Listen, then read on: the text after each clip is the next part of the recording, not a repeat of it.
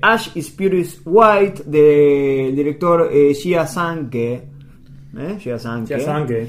Eh, reconocido Still Life y varias otras películas. ¿Qué tenemos para contar de Ash is Pure is White? Sí, bueno, Ashes Pure White, y bien que mencionaste Still Life, es, eh, digamos, una continuación al menos de las ideas que Sanke presentaba en Still Life. En Still Life, resumiendo en dos renglones, es una historia de dos personas que vuelven a un pueblo y van deambulando por ahí y tratando de encontrarse a sí mismo en un pueblo que ya pasó muchos años desde que habían arribado a eso, digamos. Eh, en Ashes Pure White lo que hace Gia Sanke es retomar las ideas de, de esa película Still Life y me imagino también del, del resto de sus obras con pero esta vez usando digamos a un elemento de género que sería el cine mafioso no que es Sí. digamos un- un- que, que es de los primeros géneros o lo- uno de los géneros más importantes dentro de, lo- de- de- de los cimientos del cine Y del cine Y- asiático, el además. cine Sí, asiático además claro con- contando una historia de amor, ¿no? claro exactamente Sí, Sí, es más una historia de amor. ¿no? Sí, es que como usa la que- mafia como trasfondo, incluso casi como MacGuffin, para hacer avanzar Sí, la historia de de- amor. Sí, es muy interesante es esta cuestión de, de historia de amor, pero también un poco de aprendizaje, cómo uno aprende del otro. Sí, Eh, claro. Es esa comunión entre ellos, digamos, que es lo, lo- lo que tienen que tener la- las, las películas de amor, justamente. Sí. La transmisión entre los, los enamorados. Sí, y bueno, básicamente la película son eh, está dividida en tres partes. No, no literalmente, ¿no? Digamos, no es que hay un capítulo 1, pantalla negra, capítulo 2, capítulo 3, pero hay claramente tres partes en la película, casi como si fuese una épica en esta historia de, de amor. Sí, tiene un espíritu épico, ¿no? ¿No, no creen? Tiene como esa cosa de, de ir a tiempo y marea.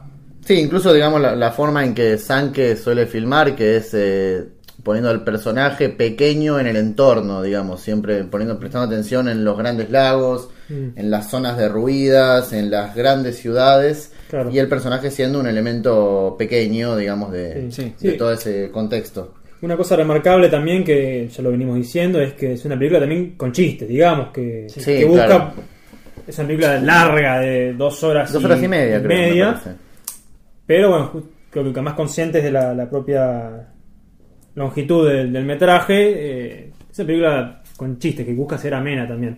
Sí, en ningún momento cae, digamos, en lo solemne. Digamos, es una película mucho más amena de, ver que la hora y veinte, hora y media de Prospect, digamos. Yo, por supuesto. Este, U otra, ¿no? Que Claro, en este mismo día ya vamos a hablar de otra película que dura la mitad y le, le sobra, ¿no? Le sobran. Bueno, ya vamos a ver. Sí, le sobra bastante por todos lados. Sí. Y bueno, nada, un poco la idea interesante de Ashes Pure White es, eh, y que está en Still Life, es la idea de mostrar eh, un choque, ¿no? En este caso el choque entre lo viejo y lo nuevo. Lo vamos a ver en la película tanto en la relación entre ellos como en- dentro de la propia mafia y con la idea de Still Life que era presentar una ciudad que ya estaba como consumida por la modernidad, por, por lo nuevo, etcétera, y dejando cada vez más pequeño la tradición. Y bueno, justamente con esto que mencionaba de los planos generales, donde es donde Sanke, digamos, brilla mostrando este contexto. Personajes paseando por un estadio destruido, por ejemplo, en la película. Sí.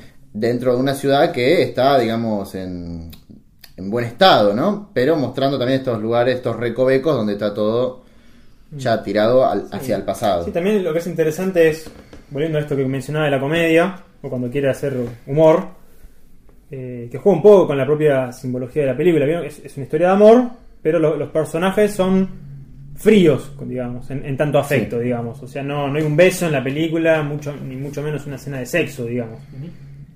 Y hay un momento en humor, eh, de humor, que lo, lo- lo comento en su integridad aquí, que es que la, la chica, la protagonista, tiene que ir a un lugar y le pide a, a uno que está andando en moto que la lleve. Y en un momento se le descompone la moto, no, no- está lloviendo y deja la moto en un costado y el, y el motoquero se la quiere levantar a la chica. Y la chica le dice, bueno, vos andá eh, ahí a, la- a una choza, eh, desnudate y te espero y vamos. Y en el interín, en que él se va, le afana la moto y es un, es un gag, es un, es un chiste. Sí, sí, sí. Y justamente es un chiste con esta cuestión de lo sexual que, que estos dos personajes no tienen, sí, los, los protagonistas, digo. Que este, incluso los propios elementos que utiliza para hacer humor son los que están presentes en la trama de la película. No Sí, un chiste de, de caído del cielo. Sí, tiene que ver con, también con lo que vos decías antes de, de que, de que las historias de amor son en general entre parejas que, que aprenden entre sí. Y acá se podría decir, de hecho, toda la segunda parte, la película está como medio fraccionada. La segunda parte es todos los artilugios que hace eh, la mujer protagonista para volver a llegar a su, a su hombre Sí. de alguna manera. Y que podríamos decir que son todos los artilugios o- o las, eh, digamos, los trucos que él aprende de la calle que tiene su, su ex marido, ¿no? Claro, sí, que es como un poco eso. si en la primera ella aprendía más de él, él aprende de ella en la, Sí, sí, sí. en la segunda. Es eh, simétrico esto. Sí, además es uno, uno de los puntos a favor también es esto de que lo que vos mencionabas, que los, que los personajes o que el humor de la película o que los momentos dramáticos hablen por sí solos. Y volviendo un poco a la, de la casa del lobo, que no necesite una voz en off Shia-san de los personajes diciendo tal, tal y tal cosa, que solo lo vemos, digamos, ya lo vemos con la acción, que es lo importante, ¿no? En una película, digamos, narrar con lo que se ve, exactamente. Con eso de la pareja, además, eh, son eh, no solo lo que se choca de lo viejo y lo nuevo, sino que para que se dé una pareja siempre deberían estar los dos casi en la misma sintonía. Y lo que se da en la película a lo largo de la misma es que uno está en un, un- en un eh, grado de conocimiento y el otro no, y después Claro. es al revés. Sí, siempre está, es una pareja imposible de alguna manera. Sí, Nu- sí. nunca, nunca van a estar equilibrados. Sí. Eh, y esto- eso también es una, una cosa trágica que tiene la película y muy, muy buena, muy deliciosa, muy, muy también. interesante. Que es que nunca van a poder estar en sintonía en- en- a pesar de que persisten en su acción humana, digamos. Siempre van a estar fallando en ese respecto. Bueno, eso está reflejado en el tiempo que pasan en determinado lugar. Hay un sacrificio, además, Sí. por el lado de ella, para llegar a tal lugar que, bueno, Claro, y al final por el lado de él también, de alguna sí, manera. sí. Eh, bueno, es una película muy interesante. Sí, sí, pasamos de Prospect, que era una de las peores. En lo personal, creo yo que esta película es de las mejores del festival y del año también, ya que estamos. Inuyashiki, la dije bien, Juan. Inuyashiki. Que, que en estos días la estuvimos diciendo en Twitter, en todos lados, de formas diferentes. Cada uno, uno dijo Inuyashashi, el otro dijo Inuyashishi, etcétera. Shinosuke Sato, Bien. director. Juanma ya está preparado para hablar de, de directores asiáticos, Sí. ¿no? Bás- Básicamente. ¿De qué se trata Inuyashashishiyushu? Inuyashiki trata sobre una sobre dos personajes que son un viejo eh, y un eh, digamos un joven, un adolescente, un viejo, y Un adulto, un hombre adulto. un hombre adulto, Entrado en años. un buen tipo y un joven que está en la secundaria. Lo que pasa es que estos dos se encuentran en un momento en el parque por coincidencia y justo como están en el parque cae un meteorito y los dos a partir de eso ganan poderes. Básicamente esto es una película de superhéroes. Sí. digamos, es una de superhéroes que está adaptada de un manga que en Japón se suele hacer mucho, ¿no? Digamos. Sí, es Las un live- adaptaciones. live action. sí. Exactamente. ¿Y por qué crees vos, Citric, que la película nos sorprendió tanto como, como lo hizo? Porque es una película de superhéroe buena. ¿Qué Digo, momento? No, es una película de superhéroes que, sí, no, bueno, es así. Eh, que está, están muy claros los opuestos. Uno es un padre de familia eh, que no lo quiere nadie. El otro es eh, un joven. Ya desde, desde las edades hay opuestos, desde las personalidades de, de, ambos son opuestos. Y ambos se reconocen como... como yo puedo ayudar y yo puedo hacer daño. ¿no? Eh, él quiere ayudar, por un lado el, el padre de familia utiliza los poderes para, el- para hacer el bien, para eh, salvar gente, y el otro lo utiliza sus poderes desde, desde la... eh, Maldad. Sí, la más absoluta maldad. Me parece que no.